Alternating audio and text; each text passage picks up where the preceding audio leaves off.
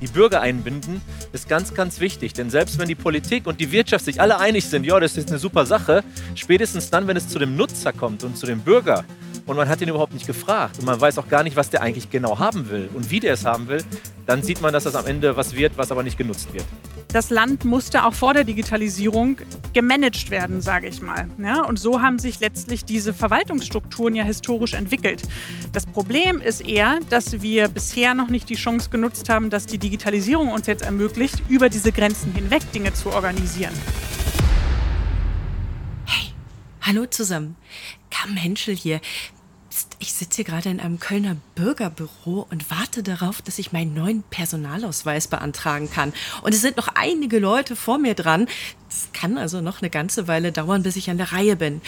Ich schaff's deswegen leider nicht rechtzeitig nach Berlin, um dort die neue Podcast-Folge für Born to Transform aufzuzeichnen. Ich meine, tut mir wirklich leid, aber gute Nachricht ist, ich habe passenden Ersatz gefunden. Ralf Potzus wird heute für mich einspringen und der macht das mindestens genauso gut wie ich. Versprochen, okay? Ich warte jetzt erstmal so lange, bis meine Nummer aufgerufen wird und Ihnen wünsche ich ganz viel Spaß beim Zuhören. Born to Transform. Für jedes Problem eine digitale Lösung.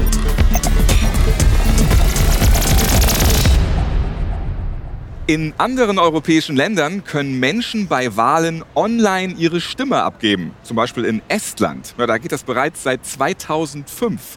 In Deutschland funktioniert das noch nicht. Mit Hilfe ihrer digitalen Identität haben die Menschen in Estland außerdem die Möglichkeit, online Verträge zu unterschreiben oder auch Rezepte vom Arzt zu erhalten. Und ähnlich schaut es auch in Dänemark aus. Wichtige Informationen von Behörden bekommt man dort an sein digitales Postfach geschickt. Und das Kindergeld, das wird natürlich online beantragt. Ja, auch die Scheidung ist sogar mit wenigen Klicks möglich. Einfach am Computer setzen und dann mal eben die Scheidung einreichen. Fertig. Ja, so könnte das auch bei uns in Deutschland laufen. Voraussetzung, die Digitalisierung der Verwaltung gelingt. Ja, warum wir hier noch hinterherhinken und wie das Online-Zugangsgesetz bis Ende 2022 umgesetzt werden soll, das schauen wir uns in dieser Podcast-Folge an. Ich bin Ralf Potzus. Schön, dass Sie wieder mit dabei sind. Na, haben Sie das Geräusch erkannt? So klingt eine Rohrpost. Ja, damit wurden ab Mitte des 19. Jahrhunderts wichtige Briefe von Behörde zu Behörde geschickt. Die Briefe, die hat man einfach in eine Kartusche gepackt und dann mit Hochdruck durch durchsichtige Rohre geschossen. Allein in Berlin war das Rohrpostnetz mehr als 400 Kilometer lang.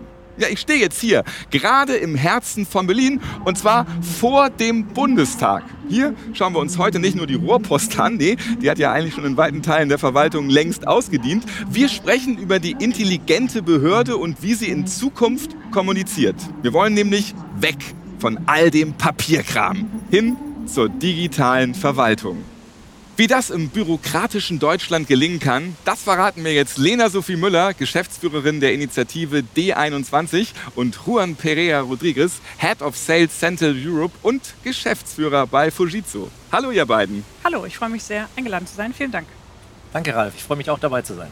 Schön, dass wir hier miteinander sprechen können. Wir schlendern durch das ganze Gebiet am Bundeskanzleramt vorbei. Eben hatten wir schon im Hintergrund die Schweizer Botschaft. Ja, also wir nutzen das Gelände mal, um heute zusammen zu sprechen. Lena, kannst du uns erklären, was die Initiative D21 genau ist und was ihr macht? Und D steht bestimmt für Deutschland, oder? Wir sind ja hier in der Tat mitten im Regierungsviertel und auch die Geschäftsstelle der Initiative D21 ist keine fünf Minuten von hier entfernt. Und das zeigt auch schon so ein bisschen, dass die Initiative D21 ein gemeinnütziger Verein ist, der sehr eng auch mit der Politik zusammenwirkt. Die Initiative D21 hat als ähm, Mission, dass wir möchten, dass alle Menschen in Deutschland bestmöglich von der Digitalisierung profitieren können. Und den größten Hebel, um das zu tun, hat einerseits die Wirtschaft, die natürlich mit Produkten dazu überhaupt beiträgt, dass das Land auch digital mit nach vorne kommt, aber eben auch die Politik, die richtige Rahmenbedingungen setzen muss, die gute Rahmenbedingungen setzen muss, damit man Innovation auch fair gestaltet, damit Interessen ausgeglichen werden. Und das tun wir seit mittlerweile über 20 Jahren und unser Netzwerk umfasst fast 200 Mitgliedsinstitutionen Und den Punkt, den du schon angesprochen hast, die digitale Verwaltung ist natürlich ein ganz wichtiger Standortfaktor für Deutschland, der letztlich auch wiederum ausmacht, ob die Menschen in Deutschland von der Digitalisierung profitieren. Und du hast es auch eben schon gesagt, wie viele daran beteiligt sind. Wie lange dauert das, bis alle unter einem Hut sind? Nun ist die D21 nicht auf der Umsetzungsebene aktiv. Das heißt, wir ähm, programmieren keine Produkte oder keine Software. Das äh, wird Juan sicher gleich diesen Part mehr ja. übernehmen können. Was die D21 macht, ist, dass wir zum einen Lagebilder, Studien erheben. Wir schauen uns an, wie nutzen denn die Menschen überhaupt zum Beispiel Dienstleistungen des digitalen Staats. Also kommt das überhaupt bei den Bürgerinnen und Bürgern an? Und wir haben verschiedene Arbeitsgruppen, wo wir immer auch wieder sagen, was sind denn die neuen, die nächsten Themen, die eigentlich auf unser Land zukommen und die wir auf dem Schirm haben müssen und mit denen wir uns beschäftigen müssen. Und das sind natürlich zum Beispiel neue Technologien wie künstliche Intelligenz, ähm, wo ja auch der Bundestag, vor dem wir hier gerade stehen, sich mit beschäftigt hat, weil es natürlich viele Chancen birgt, aber eben auch Herausforderungen. Ja, wir stehen hier direkt vor dem Reichstagsgebäude, dem Ort, an dem die Gesetze für Deutschland verabschiedet werden. Und dort gibt es heute noch rund 1600. Ja, was ist das hier? Ja, 1600 Faxgeräte. Richtig gehört, Faxgeräte. Die sollen jetzt zwar außer Betrieb genommen werden, was aber sagt das über die Digitalisierung unserer Verwaltung aus? Ja, also auch wir haben hier am Pariser Platz ein Büro, wo tatsächlich noch ein Faxgerät ist. Ähm, das, das ist auch noch an. Ja, das brauchen wir auch, sonst kriegen wir keine Aufträge von den öffentlichen Auftraggebern in Deutschland. ähm, aber auf der anderen Seite ist es ja schon mal gut, dass die abgeschaltet werden, dass man was Neues nimmt. Faxgeräte an sich sind aber auch nur ein Kommunikationsmittel, ähnlich wie E-Mail und auch nur ein Teil der Digitalisierung.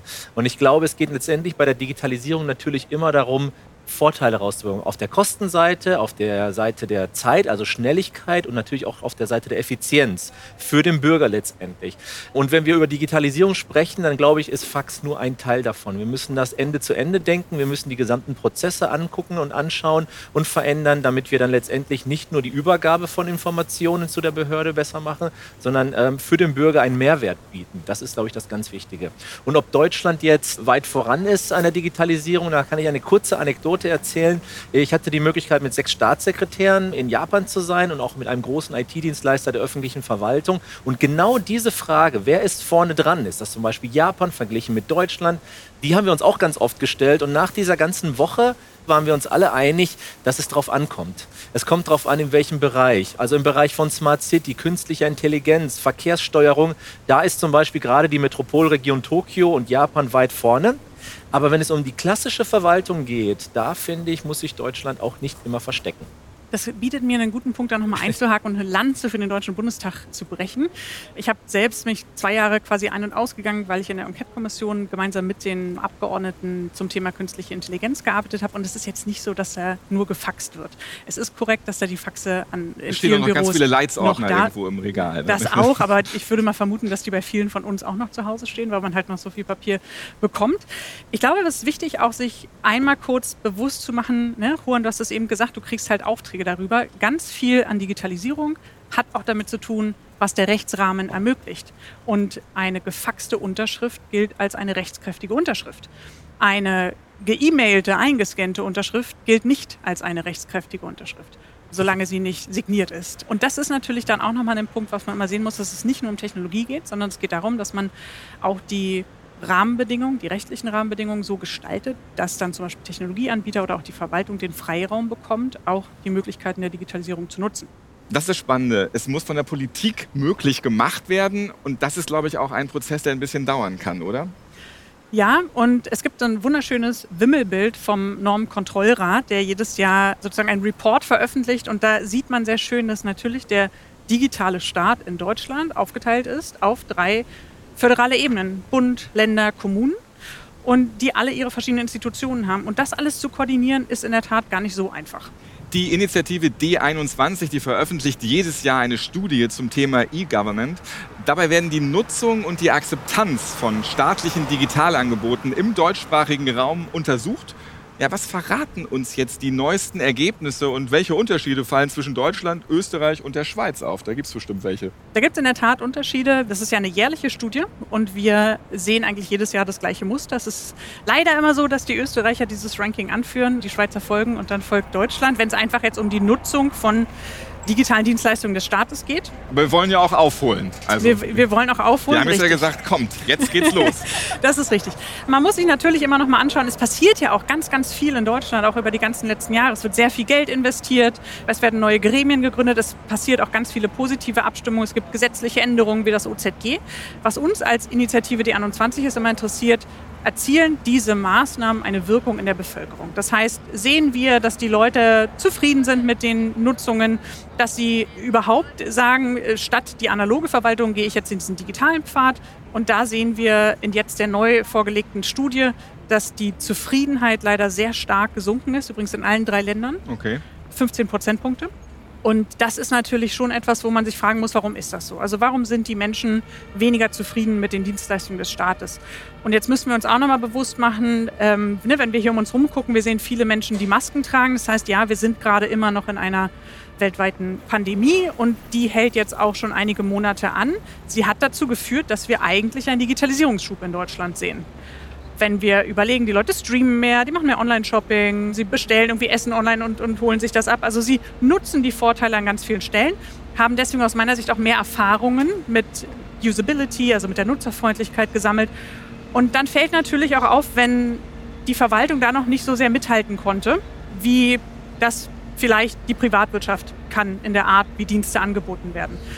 Und das ist sicher was, wo man jetzt genau hinschauen muss, weil die Entwicklung wird ja nicht langsamer werden sondern die Wirtschaft wird sich weiterentwickeln, Dienstleistungen werden verbessert. Wir alle kennen, wie nahtlos wir Dinge auf unseren Smartphones nutzen oder wir eine Webseite aufrufen und zum Beispiel einen Bezahlprozess auslösen. Das sind alles nahtlose Prozesse in der Privatwirtschaft und in der Verwaltung. Wenn wir Verwaltungsdienstleistungen nutzen, heißt es dann doch oft noch, da musst du aber auch persönlich im Amt erscheinen. Da musst du dir erst einen Termin machen, dann gibt es irgendwie keine Termine, zumindest hier in Berlin ist es immer ganz schwierig.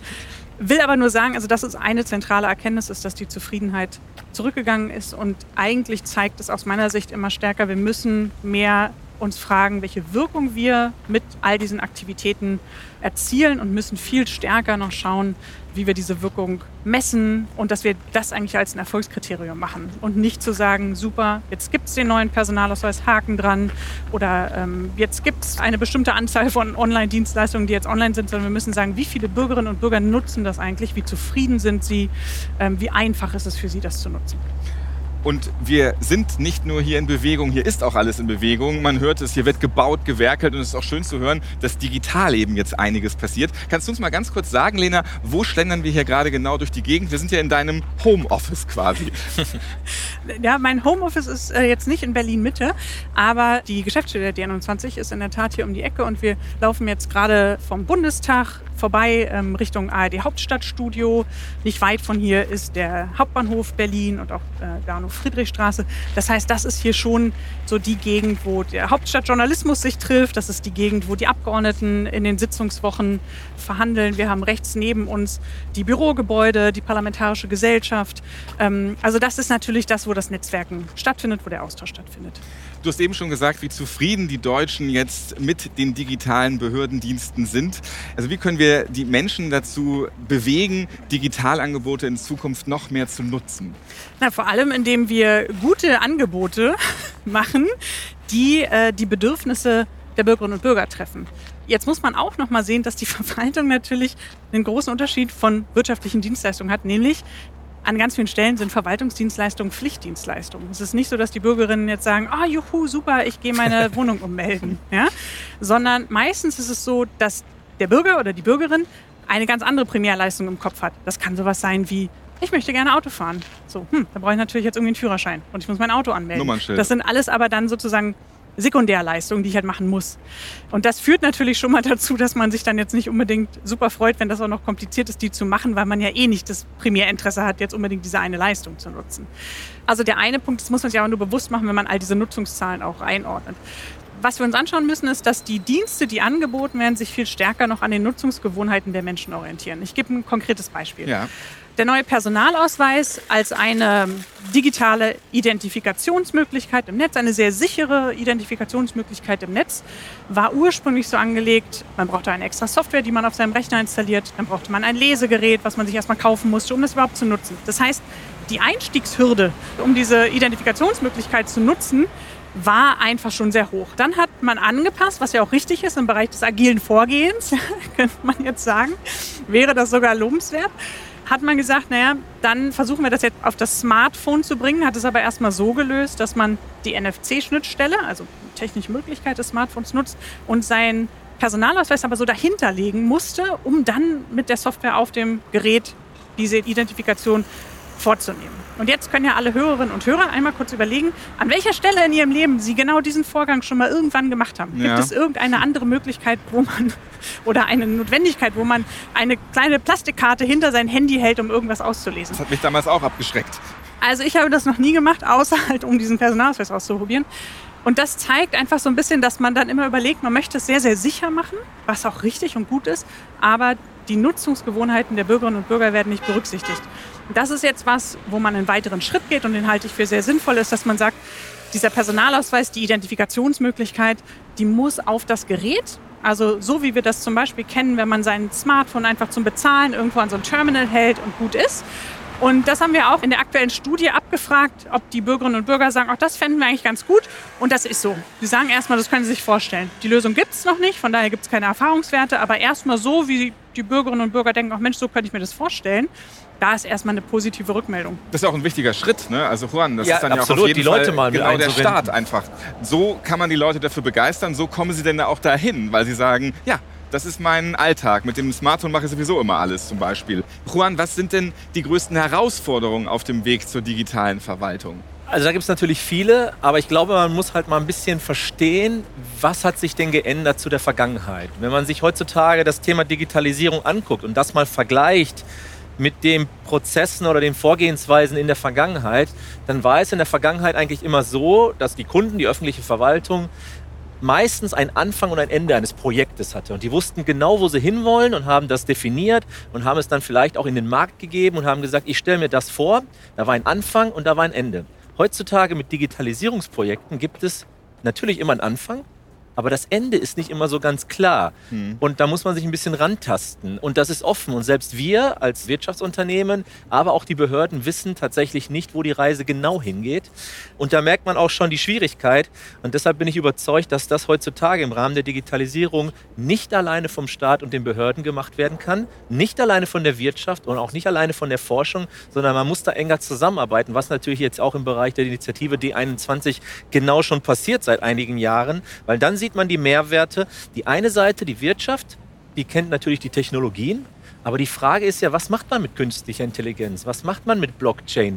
Kann man da dort eine Wahl sicher gestalten? Können wir mit künstlicher Intelligenz zum Beispiel Großveranstaltungen sicherer machen? Das heißt, die Technologien sind da. Aber was macht man damit, um in der öffentlichen Verwaltung einen Mehrwert zu generieren? Und da glaube ich, dass das, was Lena gerade auch gesagt hat, die Bürger einbinden, ist ganz, ganz wichtig. Denn selbst wenn die Politik und die Wirtschaft sich alle einig sind, ja, das ist eine super Sache, spätestens dann, wenn es zu dem Nutzer kommt und zu dem Bürger, und man hat ihn überhaupt nicht gefragt und man weiß auch gar nicht, was der eigentlich genau haben will und wie der es haben will, dann sieht man, dass das am Ende was wird, was aber nicht genutzt wird. Das ist ein wichtiger Punkt. Ich glaube, wir können für die Hörerinnen und Hörer noch mal einmal verdeutlichen, dass digitale Verwaltung hat ja so verschiedene Facetten. Ne? Das, was ich jetzt auch berichtet habe aus der Studie, sind natürlich die Dinge, die für den Bürger und die Bürgerin sichtbar sind. Das heißt, das sind zum Beispiel Dienstleistungen, die sie beantragen. Das ist eine Verwaltungswebsite, auf die sie gehen, um sich Informationen zu holen. Das sind Bescheide, die sie zugestellt bekommen. Und natürlich hat die digitale Verwaltung zum einen auch noch die Wirtschaft als Kunden und auch da passieren Prozesse.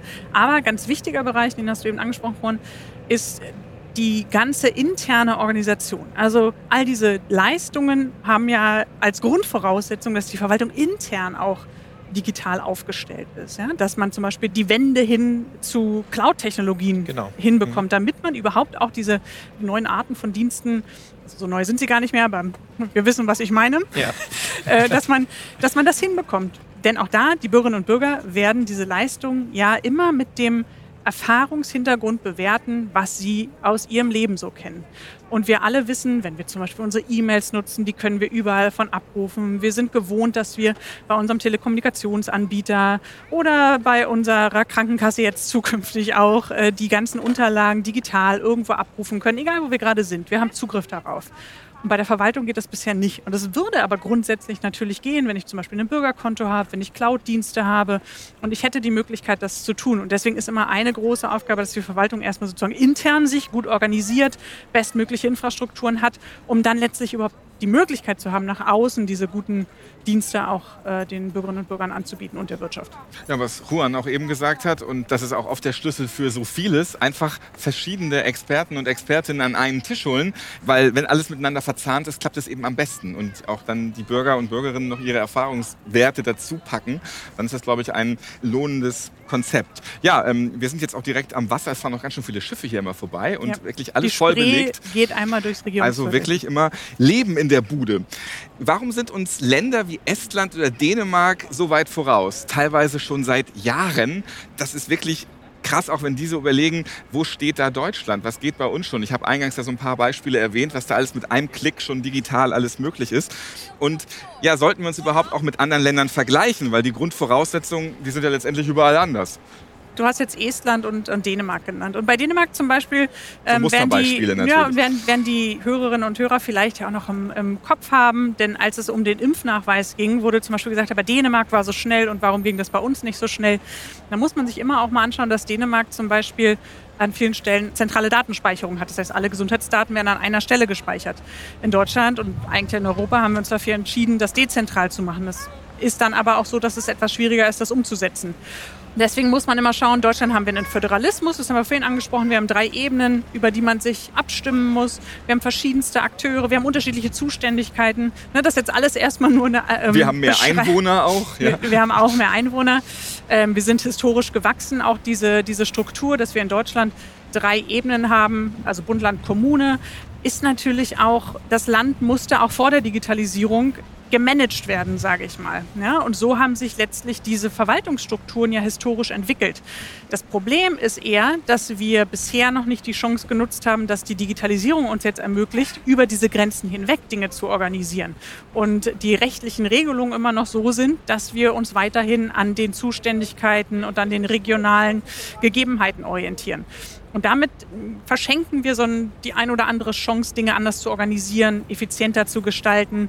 Und auch da gibt es ja aktuell Lösungen, wie man diese Bund-Länder-kommunale Zusammenarbeit verbessern kann, zum Beispiel über die eine für alle Leistungen, wo man sagt, wenn ein Bundesland eine gute Lösung hat, dann sollten die 15 anderen nicht auch nochmal das Rad neu erfinden, sondern sagt man, Mensch, dann wird die genutzt. Genau, sie nicht alle gegeneinander arbeiten oder selbst mit ja, genau. bei A wieder anfangen müssen. Lena, du hast es vorhin schon gesagt, die Corona-Pandemie, die war ein Beschleuniger der Digitalisierung in Deutschland. Juan, wie schaffen wir es jetzt, weiter dran zu bleiben? Es gibt ja auch schon wieder Stimmen, die sagen, ja, Homeoffice war ganz nett, aber jetzt ist es auch mal wieder gut. Und das Videomeeting war praktisch, aber man kann auch mal wieder in Präsenz irgendwo hinreisen. Also es gibt ja Dinge, die waren echt praktisch. Wie bewahren wir das jetzt?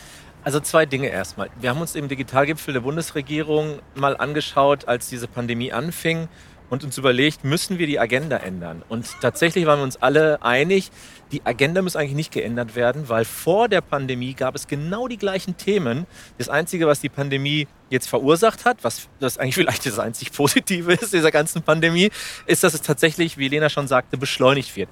Also, dass die Prioritäten nach vorne geschoben wird, dass die ein oder anderen Widerstände und Blocker aus der Vergangenheit dann natürlich auch mal zur Seite gegangen sind.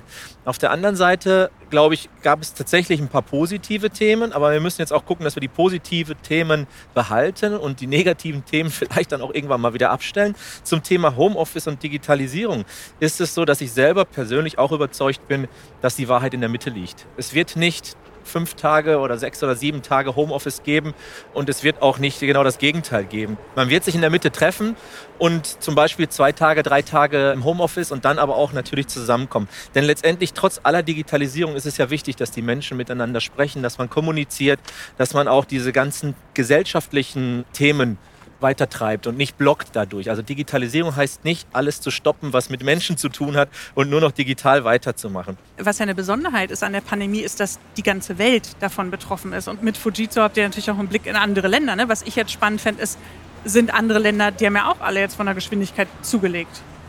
Also eine ganz kurze Geschichte muss ich dazu erzählen. Ich war vor Beginn der Pandemie, also bevor die Flughäfen auch geschlossen wurden und sowas, noch tatsächlich in Japan, so eine der letzten Reisen.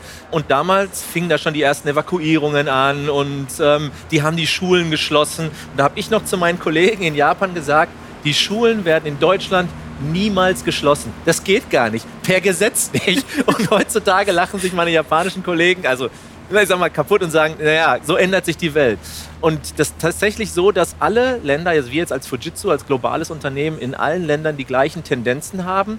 Und es ist auch gar nicht schlecht. Also wenn wir überlegen, nochmal zurück zum Thema Homeoffice, zum Kommunizieren, zum Miteinander arbeiten, zum Entwickeln, zum Kreativsein, da muss man sich treffen. Zum in Ruhe E-Mails schreiben oder auch eine Telefonkonferenz mit anderen Ländern zu machen, die man sowieso nicht hier in den Büros treffen könnte, das kann man auch zu Hause machen, wenn man die entsprechenden Möglichkeiten hat. Und wir hatten relativ schnell vom ersten Tag an alles so aufgestellt und so sind wir in anderen Ländern tatsächlich auch unterwegs im Moment. Und ich kann mal eben zwischendurch gerne mal den Tipp geben, einfach mal auf dem Bundestagsgelände spazieren gehen. Das lohnt sich. Eben mal unter der Brücke, hier fährt schon wieder ein Schiff, ist auf jeden Fall ganz nett. Wir kommen jetzt mal zur Umsetzung, denn bis Ende 2022 müssen Bund, Länder und Kommunen ihre Verwaltungsleistungen über Verwaltungsportale auch digital anbieten. Das verlangt das Online-Zugangsgesetz, kurz OZG. Ja, was denkt ihr beide jetzt? Wird das klappen? Das ist schon bald. Also ich bin ja ein absoluter Optimist. Das ist, ähm, das ist, schon mal gut, aber trotzdem wird das natürlich schwierig und tough. Das ist aber vielleicht gar nicht so wichtig. Was wichtig ist, dass, dass die Grundlage geschaffen worden ist und zwar die gesetzliche Grundlage dafür. Denn das ist die, die ganz oft das Thema verlangsamt in Deutschland oder auch in anderen Ländern. Wie Lena schon vorhin sagte, müssen die rechtlichen Rahmenbedingungen hier angepasst werden. Und die passt man natürlich nicht so schnell an, was natürlich auch gut ist. Die Grundlage ist jetzt geschaffen. Vieles ist ja schon passiert. Und was wir jetzt natürlich noch tun müssen, ist das weiterhin umzusetzen, im Hinterkopf immer auch diese Nutzerorientierung, die Lena schon am Anfang erklärt hatte, beizubehalten und nicht einfach zu sagen, wir machen das jetzt. Wir entscheiden zum Beispiel relativ schnell, welche Gelder freigegeben werden. Wir entscheiden relativ schnell, wer es machen soll. Aber danach in der Umsetzung, da hapert es noch ein bisschen. Denn da kann man nicht nur den Haken dran machen, wie Lena auch vorhin sagte, und sagen, damit ist es erledigt, sondern es muss danach tatsächlich in die Realität umgesetzt werden. Und da dürfen wir nicht stoppen. Genau, das ist, glaube ich, auch das, was das Spannende sein wird, wie wird bewertet, ob man diese 557 hohen ja. sind, also ob die Dienstleistungen online sind. Weil aus meiner Sicht ist das nicht das Kriterium, ob die jetzt online sind. Das ist sehr gut, wenn die dann online sind. Die Frage ist, werden sie genutzt und erreichen sie die Wirkung? Und daran werden wir den Erfolg messen müssen. Fujitsu bietet verschiedene Lösungen für die intelligente Behörde an. Welche sind das? Intelligente Behörde ja, klingt das lustig. Gut. Jetzt finde ich klingt ähm, gut, ja. Also was wir natürlich seit vielen Jahren machen, ist eng mit den Behörden zusammenzuarbeiten, um die Herausforderungen auch zu kennen. Wir kennen natürlich mittlerweile den Markt sehr gut, wir kennen die Behördenstrukturen sehr gut, auch die ganzen Prozesse dahinter, aber die wirklichen Herausforderungen, die müssen wir gemeinsam mit den Behörden erarbeiten. Und deshalb haben wir angefangen, unsere ganze Art und Weise, wie wir mit den Kunden sprechen, zu ändern. Früher haben wir sehr starke Verbindungen zu den IT-Abteilungen gehabt, aber die IT-Abteilungen sind ja nur ein Teil dieses Dreiecks. Wir haben dann relativ schnell gemerkt, dass wir uns natürlich auch mit den Nutzern dieser Themen auseinandersetzen müssen. Jetzt meine ich noch nicht mal den Bürger, sondern ich meine den Nutzer tatsächlich in der Behörde. Zum Beispiel den Polizeibeamten, die Person äh, bei der Bundesagentur für Arbeit, im Jobcenter, die Person im Finanzamt und so weiter, um zu verstehen, welche Herausforderungen haben die denn tatsächlich in ihrem Alltag, weil die müssen das jetzt letztendlich auch nutzen, diese Digitalisierungslösungen, um dem Bürger was zu bieten. Und dann haben wir auch gesehen, dass es ganz wichtig ist, natürlich auch die Entscheidungsträger mit einzubinden, zum Beispiel auch die Politik. Die würden jetzt bei uns nichts direkt kaufen, aber natürlich öffnen und schließen die auch Türen führen. Und es ist ganz wichtig, das Gesamtkonstrukt zu verstehen. Und letztendlich in der Mitte des Ganzen steht dann natürlich der Bürger, den man auch, wie ich schon sagte, einbinden muss. Und auch hier wieder alle an die Hand nehmen und jeder sollte zufrieden sein. Das ist einfach immer der Weg. Kannst du uns mal ein paar Beispiele nennen, wo das Ganze schon umgesetzt wird? Ja, also wir haben zum Beispiel angefangen, bestimmte Leistungen auch aus Japan zu transferieren, wo die schon voraus waren. Im Hamburger Hafen äh, optimieren wir den Verkehr der LKWs, um effizienter zu werden. Wir machen zum Beispiel auch ein paar geheime Themen mit der Polizei, wo es immer um die Sicherheit der Bürger letztendlich geht, gerade bei Großveranstaltungen, aber auch in anderen Bereichen. Wir haben zum Beispiel die Schulcloud in Rheinland-Pfalz aufgebaut, was ja immer wieder die Grundlage ist für die Digitalisierung der Schüler oder die Möglichkeit, dass die Schüler digitalisiert arbeiten können. Und ähm, wir haben zum Beispiel jetzt auch ein Projekt mit dem Justizministerium in Nordrhein-Westfalen und der Uni Köln, wo es darum geht, die audiovisuelle Aufnahme in den Gerichtszählen voranzutreiben. Übrigens eine Lösung, die wir schon seit vielen Jahren in Spanien in über 1500 Gerichten umgesetzt haben, wo wir über 1,5 Milliarden Gerichtsverhandlungen audiovisuell aufgenommen haben und dadurch die Effizienz wirklich steigern konnten, damit die Richter auch ganz anders arbeiten. Das kann ich als Podcaster natürlich auch nur gutheißen auf jeden Fall. Und das sind ganz schön viele Beispiele. Der Digitalisierungsprozess, der ist, ja wie der Name schon sagt, ein Prozess. Es geht also nicht von heute auf morgen.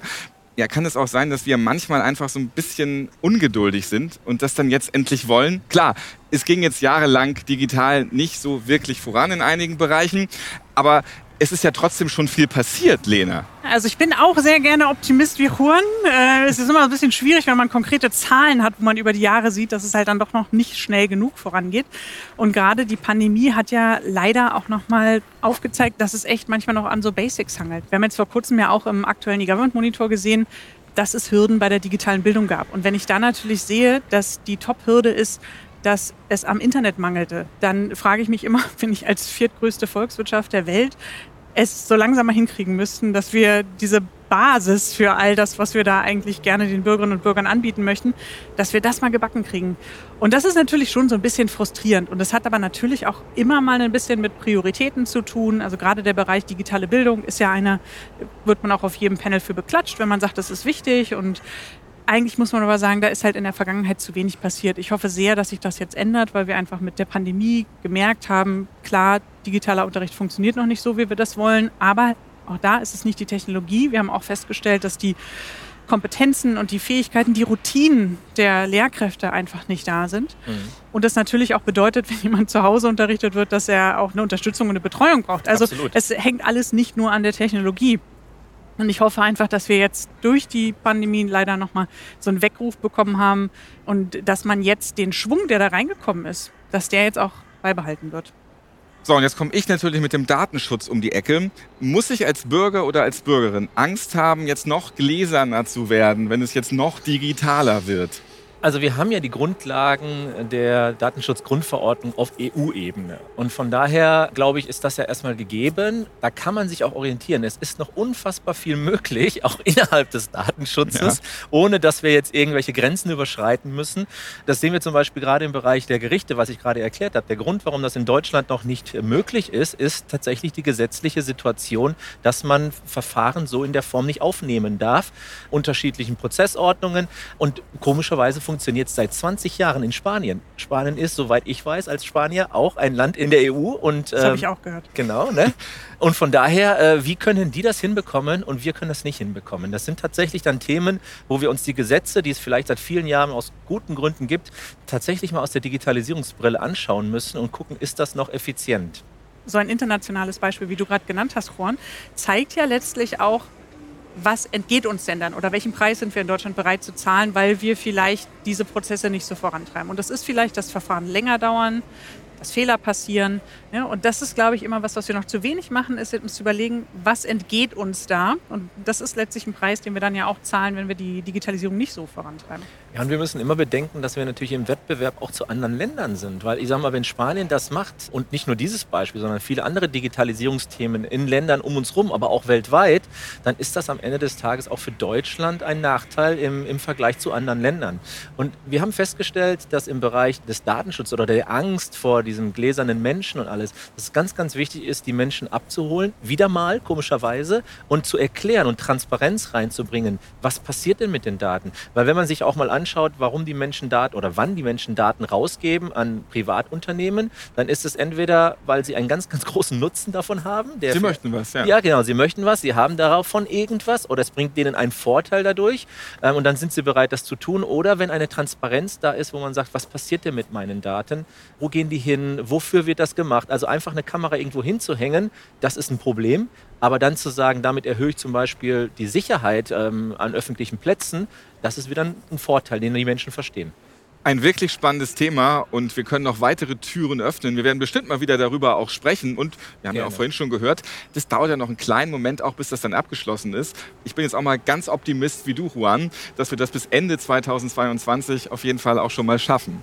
Vielen Dank euch beiden, nicht nur dafür, dass ihr uns erklärt habt, wie die digitale Transformation in der Verwaltung bei uns gelingen kann. Ihr beide gehört zu den Menschen, die dieses Thema weiter vorantreiben und damit auch unsere Zukunft mitgestalten gestalten. Vielen Dank, Lena Sophie, und vielen Dank, Juan. Vielen Dank. Vielen Dank. Faxgeräte, jede Menge Aktenordner und Papierstapel ohne Ende damit soll in Zukunft Schluss sein. Die Transformation zur digitalen Verwaltung, ja, die ist ein wichtiger Schritt in Richtung digitale Gesellschaft. Die Transformation, die gelingt allerdings nur dann, wenn alle gemeinsam an den Zielen arbeiten. Die Bürgerinnen und Bürger, Behörden, Unternehmen, ja und natürlich auch die Politik alle an einen Tisch. Ja, und ein wichtiger Punkt ist außerdem die Technologie, die es für die digitale Verwaltung braucht. An den Beispielen von Fujitsu haben wir gesehen, wie die Implementierung gelingen kann und welche Vorteile sie bringt. Vielen Dank fürs Zuhören. Mehr Informationen zu den Themen digitale Verwaltung und Connected Services finden Sie auf der Webseite von Fujitsu www.fujitsu.com.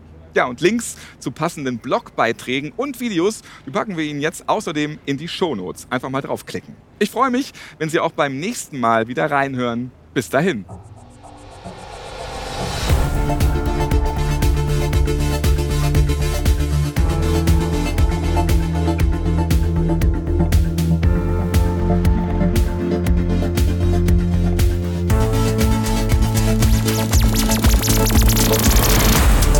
To transform.